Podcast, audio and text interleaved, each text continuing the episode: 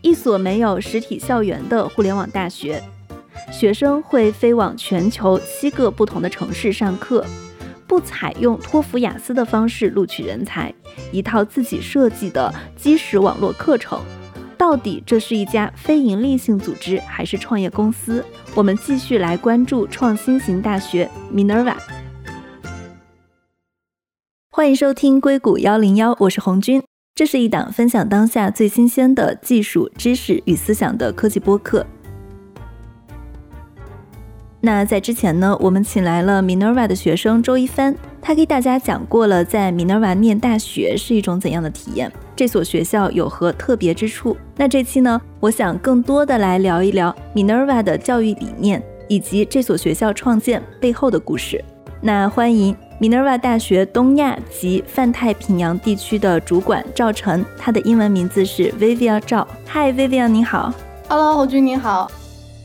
我看最近大家讨论挺热的，俞敏洪跟他的新东方最近挺惨的嘛。但是我看见俞敏洪他就频频出来发言说，他说他的梦想是建立一所有人文主义精神的私立大学，或者说是小型文理学院。因为最近也是听众他提到了 Minerva 的大学，我看了一下，觉得确实有非常多的创新，也可以说是很多人梦想中的学校。不然我们就先来给大家讲一下 Ben Nielsen。Minerva 的创始人，他是在一个什么样的情况下去创立 Minerva 大学的？那他创立这所大学，他自己是想解决一个什么样的问题？那密涅瓦大学呢，是加州企业家 Ben Nelson 二零一二年在美国旧金山创立的。密涅瓦呢，它作为一所创新大学呢，它第一次面向公众或者是开始招收学生呢，是二零一四年。那我们说，密涅瓦它创新的教育理念和它最终的成型，包括落地呢，是源于 Ben 自己大学时期他自己的就读体验。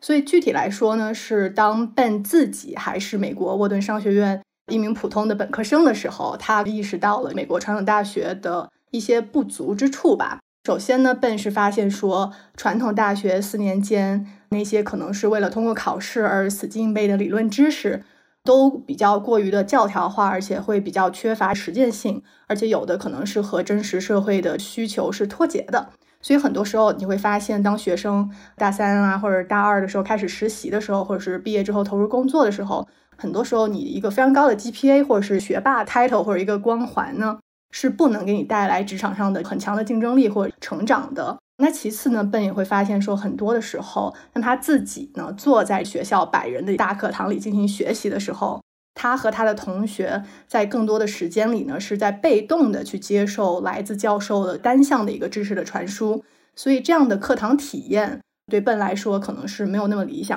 那最后呢，笨也认为说，很多的时候，尤其是很多来自普通家庭的大学生们，在面对比如说美国私立大学特别昂贵的学费的时候，其实都是非常吃力的。笨身边他就有很多的朋友，因为家庭经济的原因啊，他们可能是背负着不断每年叠加的学生贷款的，或者有的人呢，他可能真的就是因为付不起学费，他可能就没有办法去就读自己比较心仪的大学，所以。在奔自己在这个大学四年就读的期间，他就一直不断的去反问自己一个问题，就是说这样的大学体验真的是值得的吗？或者是这样的大学体验真的是他自己想要的吗？可以说那个时候吧，就埋下了这么一颗想要去改革或者改变传统高校教育现状的这样一颗种子吧。奔他就下定决心说要创建一所第一真正以学生为中心、面向未来，而且是所有人都能负担得起的创新大学。所以就在笨毕业多年之后呢，当他自己作为一个成功的企业家，在硅谷通过自己的努力积累了足够的资金也好啊，人脉也好之后呢，他就和一群我们说叫做教育同频的朋友们吧，就一起创办了密涅瓦大学。所以呢，在这个二零一二年这个创校之初呢，是密涅瓦大学是由笨他自己担任创校校长的。我们的首席的学术官呢，是由前哈佛大学的社会科学院的院长和斯坦福大学认知科学实验室的主任，他叫做 Steve coslyn 担任的。那从创校之初呢，密涅瓦的 mission 或者是愿景呢，就是 nurture critical wisdom for the sake of the world。那翻译成中文就是为世界培养慎思明辨的智慧。你刚刚提到了慎思明辨的智慧。慎思明辨这个词应该是，其实是我们一个中文翻译吧。比如说，Minerva 它创始的它的原话是什么呀？呃，刚刚英文那句是 Nurture critical wisdom for the sake of the world。中文直白的翻译会是为世界培养批判性的智慧。嗯，对，因为它是 critical wisdom 嘛，但这个可能和中文就没有那么好理解，所以我们一般会把它翻译成为世界培养慎思明辨的智慧。对，所以在 Ben 看来，做密涅瓦这样一个创新的大学，培养一个人的核心技能也好，或者说我们说的这个软实力也好，可能会比单纯的知识的一个灌输，或者是一个四点零的 GPA 可能来的更为重要吧。刚刚在讲 Ben 为什么创建 Minerva 的时候，我们也提到了他在传统大学的。有一些不如意之处嘛？你觉得米德尔外它跟传统大学还有什么不一样？你把密涅瓦大学和其他的这个传统大学横向比较的话，我觉得可能在它的教育模式方面有三个不太一样的点吧。用英文说是 What we teach, how we teach, and where we teach。我们教授学生什么，怎么教，还有在哪儿教。这个也就是我们在密涅瓦我们自己说的我们的创新教育理念的三大支柱。尤其像软实力这个东西，它是非常抽象，它不像说啊一个比较固定的一个知识点，你通过考试你会知道说这个学生有没有掌握这个知识点吗？那我们在学生第一年进入到大一的时候，和传统大学相比，学生是不会选任何的这种凑学分的这种选修课的。那 mini 网我们就希望说，学生进到这个大学里，你不是就是我奔着某一个学科来的，比如说我之后想学商，所以我进到大学里，我可能就大一我就奔着一些和商科相关的课程我就去了。你其实把路走呃怎么说走窄了是吧？走窄了吧？对，走窄了对吧？那我们更多的希望说，大学进来之后呢，学所有的学生，不管你学什么样的专业，或者未来想从事什么样的工作，你大一两个学期在旧金山，你就学四门课程，叫做 cornerstone courses，就是基石课程。这四门课程是什么？可以简单介绍一下课程名字吗？嗯，可以的。那我们说这四门课程呢？它分别叫做第一门课程是叫做这个 formal analysis，就是形式分析；第二门课程叫做这个 multimodal communications，就是多模式交流；第三门课程呢是叫做 empirical analysis，是实证分析；第四门课程呢是叫做 complex systems，复杂系统。它每一个课程，每一门基石课程，它对应的是一个核心技能。比如说像多模式交流，它对应的核心技能。就是沟通能力，对吧？对，哎，非常好，有效沟通，对吧？就你和他有效沟通的能力。所以在这个课里，你学到的不是说，哎，我学某一个学科，然后这个学科里的具体知识，而是说，比如说你在整个 arts and humanity，就是人文和艺术这一块，或者其他的任何专业里，或者其他任何领域里，你学会说，哎，我怎么在沟通当中可以有效的运用，比如说阅读啊、写作呀、视觉沟通啊，或者是公共演讲技巧啊，或者是。运用比如说艺术啊和音乐的力量啊，去很好的去完成我对我听众，就是我的一个 audience 的表达，去引起他最好的一个共鸣。你刚刚提到这四门课程分别是形式分析、多模式交流、实证分析和复杂系统。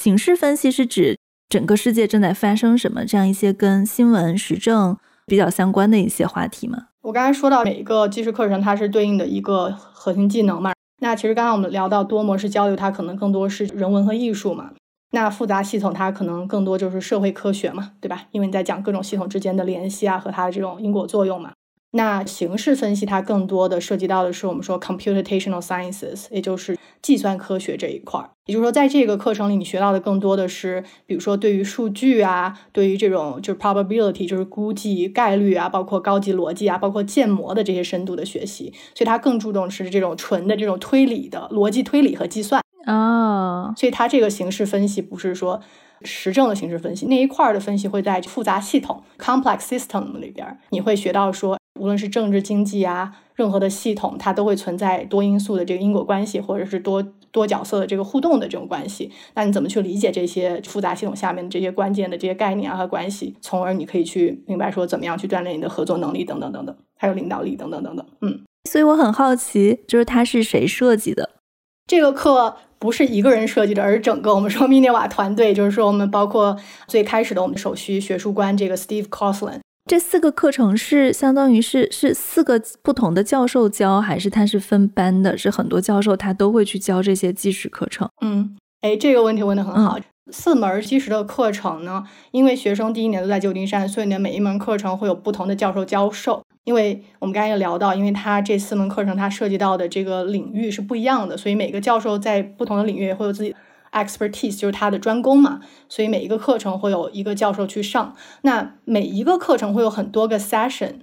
就是有不同的课的时间段可以让学生选择。这是因为在密涅瓦呢，我们为了确保每个学生上课都能发言，且他们的声音都能被听到，所以我们采取的是这种小型研讨会的形式，就是 small seminar 形式去上课。所以每个课堂上是不超过二十个学生的。所以当然，我们一届有一百六十或者一百七十或者一百八十的时候，那呃显而易见，你不可能把这一百八十个同学都。因为这个课是必修的嘛，你不可能都把他们塞到一个班里，所以就会有很多个不同的 session 供学生去选择。你们的这个课程是开发出来，它就是一个固定的，所有老师都会用的模板，还是说所有老师上课它的风格都是不一样的？它的课程其实也是在不停进化的，是哪一种呢？呃，首先呢，就是这个四门基石课程不是所有 密涅瓦的老师都能教的，嗯，它是特定的老师才能教，因为。它其实和传统的这种学科的教授是非常不一样的，所以对于教授来说，它这也是一个很大的考验。所以教授在教授这个课程之前，也是需要经过就是上岗培训的吧。无论你之前的科研背景有多牛，或者你之前在你的领域有多么知名，但是你要适应如何根据密涅瓦这一套系统或者模式去教授这四个基石课程，在教授的甄选方面也是非常严格的。嗯，你觉得这个课程的设计算是你们学校的一个核心竞争力吗？确实，这个基石课程是我们密点瓦的创新教育模式里边比较重点，或者是一个我们的拳头产品。密涅瓦的计划，它在高中阶段的推出的这个产品，其实就是基于基石课程的研发，去适应高中学生的需求，然后去设置出一个高中版的一个基石课程。这个就是我们待会儿要聊到 Minerva Project 这一块的一些东西。可以跟听众简单介绍一下，Minerva 它现在它是分为两个大部分，一个大部分是 Minerva University，就是大家理解的密涅瓦大学，还有一块它是叫做 Minerva Project，中文翻译好像是密涅瓦计划。Minerva Project 它是把它自己的一套基石课程做成一个方案，输出给很多美国的高中。待会儿我们可以详细聊这个，就是先跟大家介绍一下这两个它的区分是什么。我注意到，其实你们除了这个课程的设计很特别以外，你们的选拔机制也非常的特别。因为大家知道，如果想要来美国读大学，就有很多传统的学校，大家走的路基本上都是去考 GRE 或者托福、雅思。那 Minerva 它不太一样，它是有一套自己的测评体系的。你可不可以聊一下谁设计的这套测评体系？为什么决定取消 GRE 还有雅思、托福的这套考试？嗯，好的。当一些中国的受众听到密涅瓦，可能他们第一次接触到这个学校，就是被这个学校我们说每年雷打不动的百分之一的这个录取率吧，包括我们比较神秘的一个申请流程。那具体说这套申请流程是谁设计的？那还是可能和刚才那个答案是一样的，是整个密涅瓦团队设计的。那就是说，为什么啊我们要设计这样一套和美国传统大学网上系统叫 Common App 那么不同的一个申请系统或者流程呢？也是因为我们希望可以选出全球范围内比较适合密涅瓦教育体系，并且可以在这套教育体系下最好的去成长的啊这么一群这个密涅瓦人，叫 Minervans。在这个申请过程当中，学生是不需要提交任何的标化成绩的。这儿的标化指的是 SAT，对吧？然后托福或者雅思。啊，那这个里边是不涉及 GRE 的。同时呢，学生也是不需要支付特别昂贵的申请费的，因为正常来说，比如你申请一个传统的美国大学，你大概申请费是五十到一百美金不等嘛。但 Minu 啊，就是把这一块儿也去掉了。那就回到刚才 Ben 的那个建校理念，他就认为说，你的家庭情况不管是怎么样的，只要你是 Minerva Fit，你就应该有资格来申请，并且来就读。所以我们也是不需要申请费的。那标化成绩这一块，为什么我们会不看重标化成绩？我们更看重学生高中三年或者四年他的学术成绩，或者他高中的一个个人积累或者表现呢？原因很简单，因为我们觉得一个学生的综合实力和他未来的潜能，会比他，比如说在一个既定的某几个月。靠刷分儿刷出来的一个固定的标化分儿来的会更重要和更有意义一些，因为对我们来说，一个抽象的标化分数它其实是没有办法真实的或者全面的去展示一个申请者他作为一个鲜活的个体吧。我每个人其实对于密涅瓦来说，每一个申请者他都是一个有趣的灵魂。那有趣的灵魂它就不能被一个标化 分数所定义，对吧？对，啊，这是第一。那第二呢？我们说比起这个就是流程化的考试分数的高低呢，我们更看重的就是刚刚我们说到的学生。他高中三年或者四四年，他每一天的这种点滴的积累或者逐步培养的，我们刚才说到的这些软实力，比如说你的批判性思维啊，你的创造行动力啊，包括你的自我驱动力。我们说很多时候你大学的申请，它是可以体现你的 potential，就是你的潜力的。那我们要判断说这个学生适不适合密涅瓦这样一套创新的系统，包括说他能不能适应我们刚才提到基石课程啊。其实，在高中阶段，你是可以去向我们展示你有没有这方面的潜能的。比如说，你们会怎么判断自我驱动力呢？呃，比如说自我驱动力的话，会分几块儿。那比如说我们在密涅瓦，我们自己有一个自己设计的申请三部曲嘛。那这个申请三部曲里边，第三部分它叫做 What have you achieved？就是你成就了什么。这个里边它就需要学生填六个。高中三年或者四年，你自己觉得你比较引以为豪的个人成就，那这样的话，密涅瓦他就会了解说，你高中三年或者四年的个人成长当中，你是不是有自己去主动挑战自己，或者是为自己热爱的事情啊去全情投入，或者是为你自己在这个集体或者 communities 里边创造了价值与改变。那我们说自我驱动力，第一个最基本的就是你有梦想，但是你有没有付之行动去实行这个？所以就是说是一个你的这个 proactive 的 spirit，对吧？你是不是一个？比较 proactive 的人，还是说你是一个啊？我有梦想，但是我只有想想而已，但我并没有付之行动。这是一个最基本的一个自我驱动力。你对这个东西感兴趣，你课外活动里面有没有付之行动？你对某一个学科感兴趣，在研究方面你有没有付出任何的行动？这是一个最基本的自我驱动力。我还有一个小问题是，比如说他如果不考雅思托福 GRE。怎么样去判断一个学生他的英文水平是可以适应这样的一个全英文的上课的？嗯，两部分吧，一个是第一部分是你是谁，就是 Who you are，然后第二个部分是密涅瓦最独特的一部分，叫做 How you think，就你如何思考。那第二部分里边呢，它会包含六个现实的创新的挑战，就是学生只有一次机会去完成这六个挑战，而且你在开始每一个 challenge，就是这个挑战之前，你是不知道题目的。啊，所以就是说，你不能像标化那样说，哎，我知道 SAT 不是有很多的题，你可以去刷题，对吧？对，或者是你可以去干什么，然后你就其实你大概知道说它是一个怎么样的方式，你是有一个就是 expectation，你如何思考它更多是就是看你高中三年的点滴积累，对吧？因为比如说这六个现实的挑战里，它更多评估的就是你的思维逻辑、你的创意、你的推理、你的写作，包括你的表达能力。那比如说你刚才提到说怎么去判断说，哎，这个学生既然我们不要这个标化成绩，那密涅瓦的课程又那么创新，每节课又是小班研讨式的这种讨论，那学生是需要张口说的，对吧？对，你怎么能判断就是说，首先他课前阅读能读懂，上课能听懂，还能说，然后课后还能好很好的完成他的作业。在这六个现实挑战里，第一个挑战叫做 understanding，翻译成中文就是阅读理解吧。那在这个阅读理解里边呢，学生是有七分钟，然后需要读一篇这个密涅瓦给你的文章。一个小短文，然后你看完这个小短文之后，你在七分钟之内需要回答七道选择题。我觉得这个可能跟那个雅思托福这一类的设计比较像，它有一点像一个阅读理解一样的东西。然后我们根据阅读理解来做题，它其实只是说它考试的形式不去考一个标准化的东西，嗯，而是你们设计的一套题，就是它更不可以被刷题，但是它的英文还是在这个考试的过程中是已经得到体现的。嗯，对，这是其中一个可以体现方式，就是你的阅读能力的体现，就你能不能读懂嘛，在现实的时间里。对，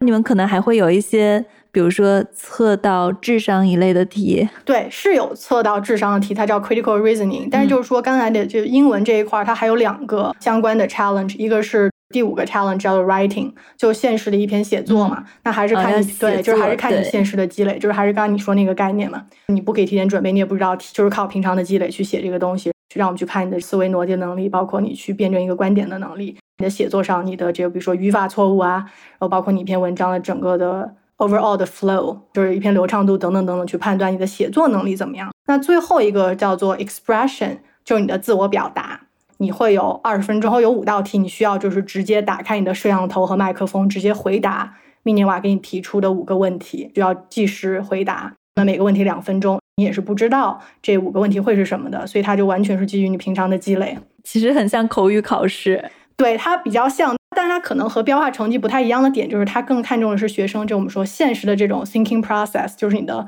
你的整个脑子是怎么运作的。然后这个都是基于你平常的积累，需要给你提供这样的一个助力或者一个支持嘛。不能说你会提前可以预测，所以你可以准备好。你就是平常的积累是怎么样，在这个当中，现实的当中，就可以去被评估出来。包括里边还有一个你的抗压能力，对吧？你看到小时钟在倒数，你是不是还是能就是 get yourself together，就是保持一个平静的 一个状态去去回答这些问题？所以这个三方面去测试学生的阅读理解、你的写作能力，还有你的口头表达能力。所以我们是通过这三个方面去测试学生的综合的一个英文实力。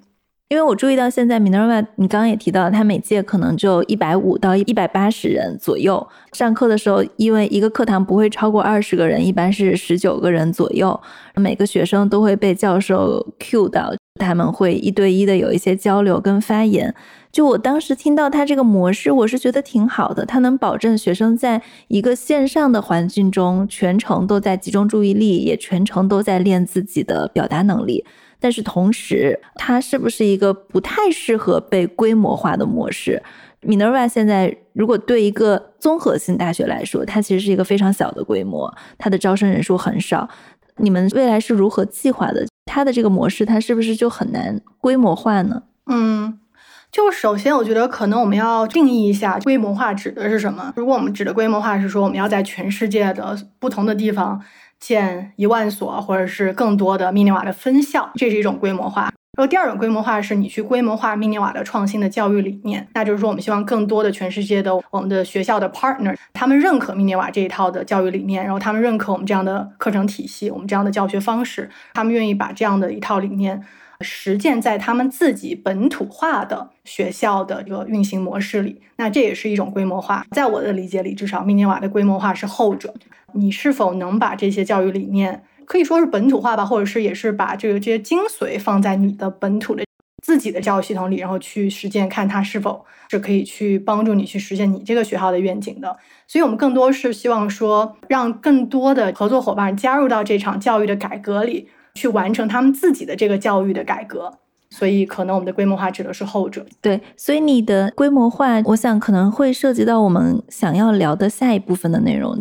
你指的是他把这套软件系统输出给美国的学校，嗯，就是 Minerva Project 做的。其实并不是只是一个简单的一个软件的一个输出，就我们刚才有一个部分没有聊，但其实是一个很重点，就是区分密涅瓦大学和传统大学的一个教育模式的一个点，同时也是一个我们希望可以让其他学校去实践的一个我们的说呃创新教育模式下的其中一个板块，我们叫做 Flipped Classroom。翻转课堂，对我们刚才讲到翻转课堂这个概念呢，就是说很多的时候在传统大学，可能是无论是一个小型的文理学院，还是一个私立大学或者研究型类型的大学，那更多时候是教授在一个比较大的课堂里站在讲台上对你输出，然后更多的在这个输出的过程当中啊可能会提问，然后有一些同学可能会有这个呃和教授交流的机会或者分享他观点的机会，但更多的同学可能就坐在那儿听，然后记笔记。最后完成他的考试，然后拿到一个 GPA，然后就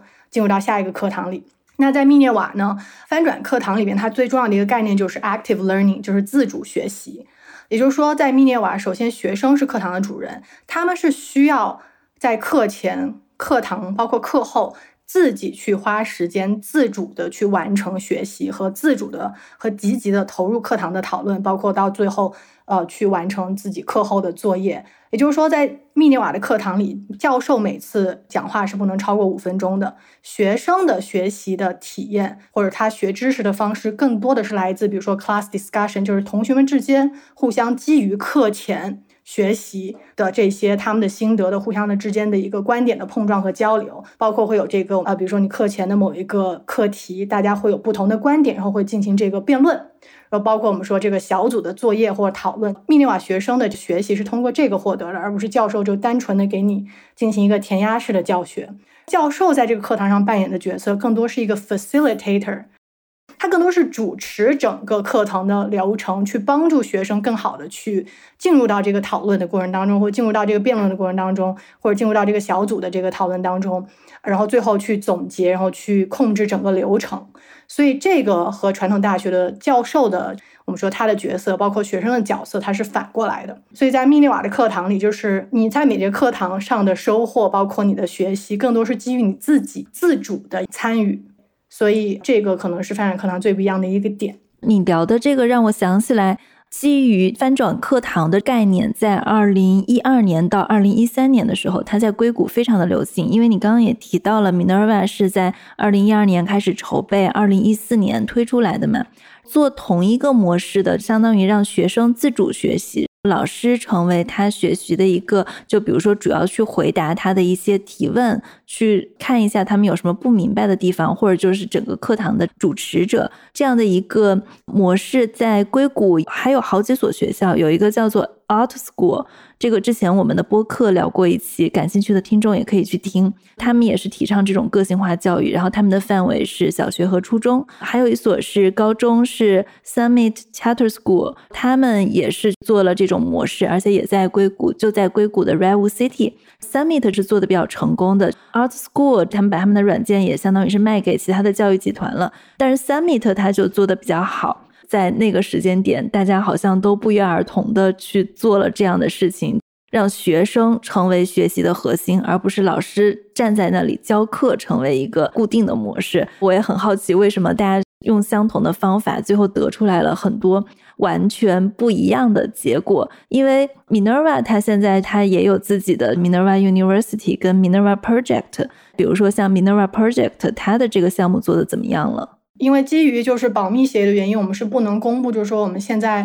总共有多少所，包括我们在谈的有多少所。但是如果没有记错的话，如果你登录就是 Minerva Project 的官网的话，你会看到现在目前全世界大概是，他会举一些例子，但我们不会对外公布，就是说我们现在总共有多少所了。因为首先 Minerva Project 它基于密涅瓦大学的 Cornerstone Courses 就是基石课程研发这个高中版的课程。它叫做 High School Baccalaureate Program，嗯，高中学士学位课程，因为 Baccalaureate 就是学士嘛，因为学士一般是授予大学的，对吧？对对对对对对对，对我觉得翻译不重要，重要的是它背后的这个意义。高中学士学位，它是只是一个名称，还是说它如果学了这个课程，它其实是会跟它的真实的学士学位挂一个关系的？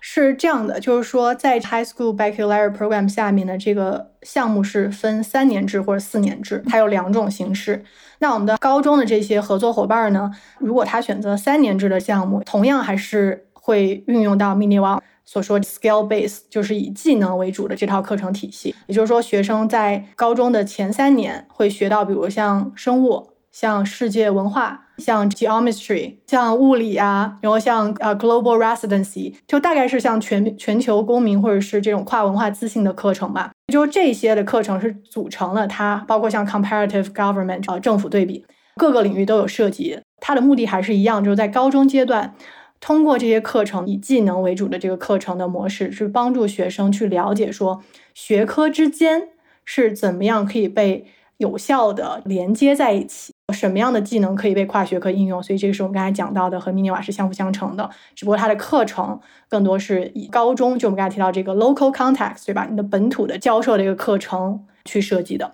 如果他们引入了这套课程，还需要学传统的高中课程吗？是这样的，就是它这个就是我们刚才说到的，为什么我们不是说规模化去复制密涅瓦的这样一个模式，而是说根据他们学校的需求去进行这样的一个选择。这些高中的合作伙伴，他们有两种方式可以去选择来使用这个 High School Baccalaureate Program。第一种就是说，你可以在这个学校 offer 一个 track，就一个选项和普通的课程体系是平行的。就比如说，像很多中国的高中里，你有一个普通的高考体系，但你还有一个国际课程体系。那高考体系的孩子之后参加高考，然后国际课程体系可能孩子之后就出国，对吧？那这个也是相同的概念。你可以还是选择自己学校里的体系去完成你传统的教育，但如果你是比较有密涅瓦特质的学生，你比较欣赏或者认同这种以技能为主、软实力为主的这种课程和教育模式的话，那你可以选择 High School Baccalaureate 课程的这种选项。在这个课程选项下，就有两种方式去学习。第一种，前三年你按照 High School Baccalaureate 下面给你列出来的这些 subjects 科目。根据 skill base 技能为主导的课程体系去进行学习。如果你第四年，这就是到了第二种选项，所谓的这个十二年级或者高三的时候，如果你第四年，你指的是美国高中是四年呀。如果你到了第四年，或者是在你的那个 local 的那个 context 里面，你到了第四年或者你的第三年，你决定说你要进一步去强化你的这些技能，那你就可以去上密涅瓦的大一的基石的那四门课程。那四门课程它就是大学的 college level 的课程，也就是你上完那四门课程，如果之后你就读密涅瓦的话，你是可以去换这四个学分的，对吧？如果你就读的是一个传统大学，因为传统大学有很多的选修课，因为密涅瓦的这个四门课程我们刚才说到又是跨学科的，所以它也是可以被用来换学分的。所以就是两种这样的模式，要不就是三年，要不就是四年，根据学生的需求和学生的选择，包括学校的选择。这里有一个背景，美国的高中它是可以选修一些大学的课程，然后来换学分的。这个在美国的高中中非常的普遍。在国内的高中，这样的做法其实也是很多的，因为我们说，尤其是私立高中，基本上现在比较普遍的模式，要不就是美国的 AP 课程，要不就是 IB 课程嘛，它也是给学生这样的选择的。这我想补充一个点啊，就是以防大家产生歧义，密涅瓦是一个非常人间清醒的学校。不是所有人他都是 Minerva fit。大学的选择其实就是你未来四年想要有什么样四年的人生体验嘛。所以这个我们也是知道说它需要一个逐步改变的一个过程。所以就是说为什么我们会有先开一个 track，先开一个选项，让那些已经和就是密涅瓦教育同频的学生可以先享受到这样一个优质和创新的教育模式。通过他们的学习和成长，其实同校的同学在看见之后，其实也是一个他们作为观察者，也是一种最直观的一种。认知上的影响，所以这个其实也是一个在教育认知上规模化的理念吧。这个课程，他如果在高中就修的话，他的老师也是要学习这个系统，用这个系统的课程去引导大家讨论，也是用 Form 的这个平台，对吗？就是他的老师也要在里面做一个相当于是教授的角色。如果当我们把整个 Mini 瓦教育系统输出的时候，对，第一，在 High School Baccalaureate Program 的课程的设置上；第二个就是我们不会就是说单独的输出这个课程，你必须要配合着密涅瓦了我们刚才说到在线自主平台去教授这些课程，或教授这些以技能为主导的课程。就我刚才提到的，每一个部分都是相辅相成的，你缺一个，不能达到你最后那你的目标。我的意思是，老师也是需要同时来学习这套系统的。对，这个就是我接下来马上要说的。这个就涉及到一个说，作为我们的合作高中，如果你决定在你的高中实施或者是开展这样的一个项目的话，你的老师也是需要去接受来自密涅瓦的培训的，因为他们也涉及到我们刚才说到一个身份的转变，你怎么从一个课堂的输出者变成一个 facilitator，就是主持人，需要去完成密涅瓦的培训，你要持证上岗。啊，就是持着密涅瓦给你颁发 form 教学的证，你才能上岗的，否则你之前有多么牛的背景都不能去教授这个 form 的课程，因为它是一个特别不一样的教学方法。嗯，所以就是说，第一，你要成为我们的合作伙伴，你要认同我们的教育理念，认同技能为主的这个课程体系，同时你要愿意让你的老师去接受这样的转变，同时你的学生也是需要接受这样一个转变的，他们不是说我有这套课程了我就学。老师教我什么我就学什么，那其实你还是没有去自主的学习，你其实也不是技能为主学习的模式，所以它是三方要求我们的合作学校，我们合作学校的老师，包括合作学校的学生，都需要做出这一系列的转变，那这一套课程的输出或教育理念才有效，才能达到我们刚才说的规模化。对我听起来门槛还是挺高的，要去转变任何一方的思维，不管是学校老师还是学生，其实都挺难的。这个事情它可能是一个长期积淀，会越来越有意义的事情，但是在早期刚开始去拓展的时候，应该还是蛮难的。所以我很好奇啊，像 Minerva University 跟 Project 之间架构分别是怎样的？它是一个非盈利性组织，还是一家公司？这是一个很好的问题。我们做一个比喻吧。首先呢，Minerva 它是一个大的一个品牌，对吧？它的全称其实是叫做 Minerva Research Institute，中文翻译出来是叫密涅瓦研究机构。那 Minerva Research Institute，是这个大的品牌。那你把这个品牌想象成一个妈妈，妈妈呢，她生了两兄弟，或者是生了一对双胞胎。那双胞胎或者这兄弟分别是 Minerva Project 和 Minerva University。嗯，密涅瓦大学它通过它的运营，它有了每一年的这个教育成果。那这些教育成果。又是密涅瓦计划可以用来去推广它盈利性的。我们刚才说到这个 High School Baccalaureate Program 的一个活招牌嘛，所以这两者之间是这样一个相辅相成的关系。密涅瓦计划是盈利的，密涅瓦大学它是一个大学，所以它是非盈利。这两兄弟呢都是独立的个体，他们有自己的员工，有自己的董事会，还有自己的运营体系，所以在这一块是互不干预的。但他们之间又是互相之间是支持的，然后互相之间是 support each other 的。密涅瓦大学是非盈利性组织。Minerva Project 是公司，Ben Nielsen 就我们刚刚提到的 Minerva 大学的创始人，他现在主要负责的项目是 Minerva Project，而大学的总裁是叫 Terry Caron，是吗？对，Ben 呢，他从二零二零年逐渐开始呢，他的重心就转到了 Minerva Project 的支持上。那我们现在密涅瓦大学就 Minerva University 呢，他的现任校长呢是叫做 Terry Cannon。Terry 是什么背景啊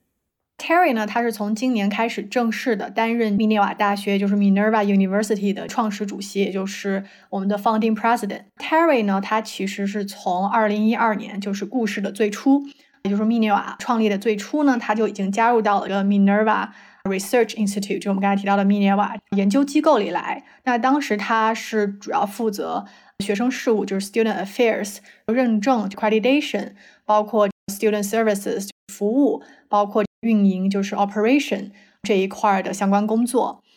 在加入到密涅瓦之前呢，Terry 曾经是担任 Western Association of Schools and Colleges，翻译成中文应该是西部学校和学院协会。他当时担任的这个职务是执行副总裁。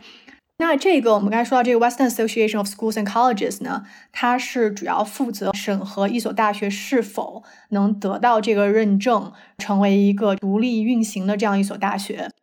对，我看见像 Minerva 大学最开始建校的时候是叫 Minerva Schools at KGI，现在它改名成了 Minerva University，是去年的事情，对吧？嗯，对的。对，你可不可以聊一下它为什么改名？KGI 是个什么样的组织？我们简单的给听众普及一下这个背景。KGI 的全称它是 CAG Graduate Institute，那它其实是加州 Claremont，就是克克莱芒克五校联盟下面的唯一的一个。我们说五校联盟是比较知名的五个文理学院，那它是五校联盟里唯一一个这个研究生的学院。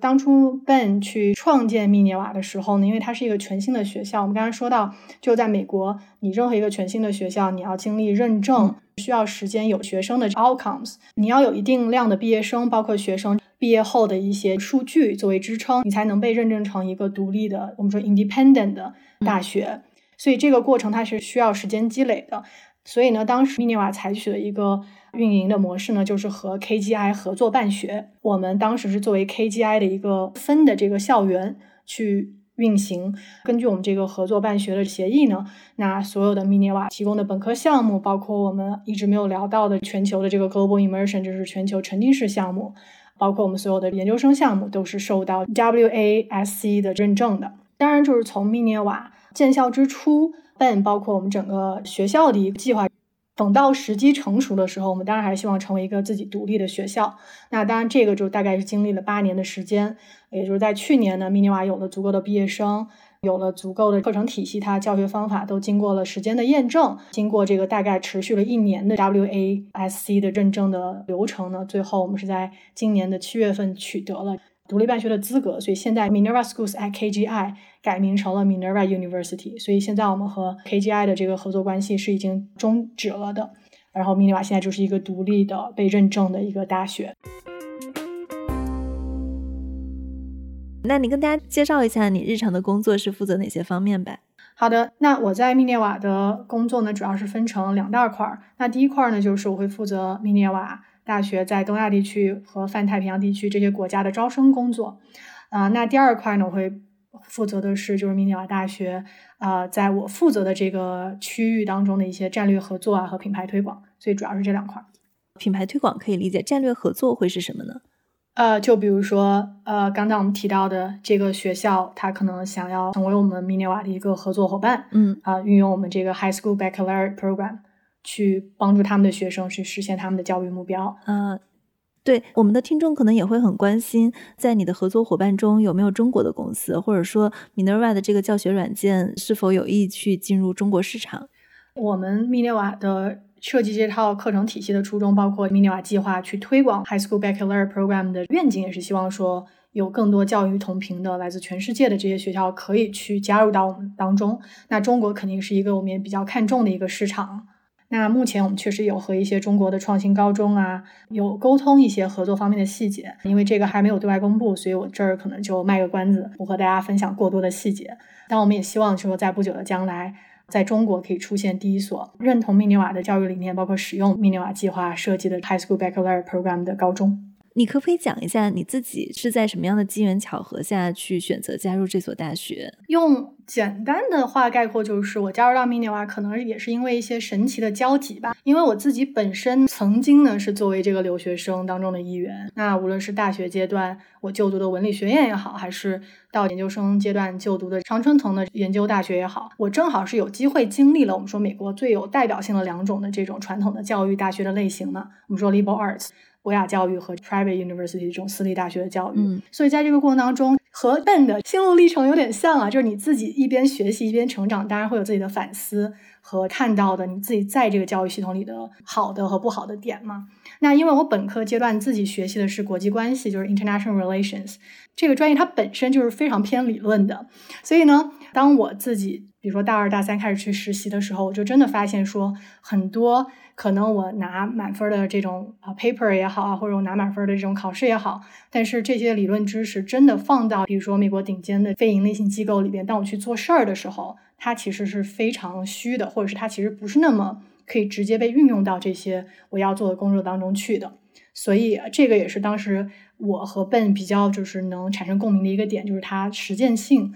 和现实的结合会比较缺乏。那后来呢，在我去哥大就读研究生之前呢，正好也是一个机缘巧合呢，我有幸加入到了北京四中主校区的刚开始就是在筹建的这个国际项目的这个课程里，所以当时呢也是有机会去支持这个项目的一些课程设计啊，包括当时是有机会给项目设计了一套两年制的 college counseling 升学指导的项目，所以在这个当中，我其实也有把自己的一些经验投射到课程里去，就尤其是在怎么样帮助学生去培养很多技能。去了解美国大学也好，或包括如果他被美国大学录取之后，他怎么样更好的去融入到美国大学生活当中这种技能为主的这个课程体系。所以在这一块儿，冥冥之中可能和密涅瓦的教育理念就已经产生共鸣了。然后正好那个一四年的时候，也是密涅瓦第一次开始全球范围内招生嘛。那个时候也是非常神奇的，就是密涅瓦的创始的届的学生里有一名北京四中的学生。所以北京四中也算是第一个把学生送到那么一个新的、那么一个完全创新学校里的去的高中吧。所以当时我作为 college counselor 也会给学生推荐这个学校。那后来各大研究生毕业之后，我在纽约工作期间也是从事这个教育的行业。正好在那个时间段，密涅瓦他们就在招负责东亚和泛太平洋地区的主管。那我想说，哎，我为什么不试试呢？对吧？就前期有那么多神奇的交集，那就试一试呗。那也是就是非常幸运的通过了啊每一轮的甄选，所以现在坐在这里和你聊明年瓦，也是一件非常神奇的事情。对，表面上看是缘分，理念上根本上还是比较相合，大家的价值观会比较相似。对，说白了就是教育同频。我做这期节目也是我的一个听众提出来的，就去查了一下这所大学，发现它很有趣。后来就正好是有一个我的听众是 Minerva 的学生，他就回答了一些听众的提问。一个是有缘分，但根本上我愿意做这期节目，我也觉得是他的。一些提倡的价值观的点，某些部分是触动了我的。比如说，他很去看重这种学生解决问题的能力，去看重这种沟通能力。他是真正在我们日常的工作生活中，这些能力都是能用得上的。嗯，是的，对，因为我们的理念就是说，希望你在密涅瓦所学可以帮助到你，不是未来大学毕业四年，而是说这些技能可以陪伴你终身嘛，因为它都是可以用得上的。对。好的，那今天我们聊了很多了，那谢谢 Vivian，谢谢红军，呃，就非常开心有这个机会可以和大家分享关于密涅瓦的一些点吧。嗯，好的好的，谢谢 Vivian。那这就是我们今天的节目。如果大家喜欢这类关于创新型教育的话题欢迎留言给我。对这样一所创新型的大学大家有什么样的想法也可以参与到我们的这期的节目讨论中来。当然你们每一条的留言我都会非常认真的看感谢大家的收听谢谢。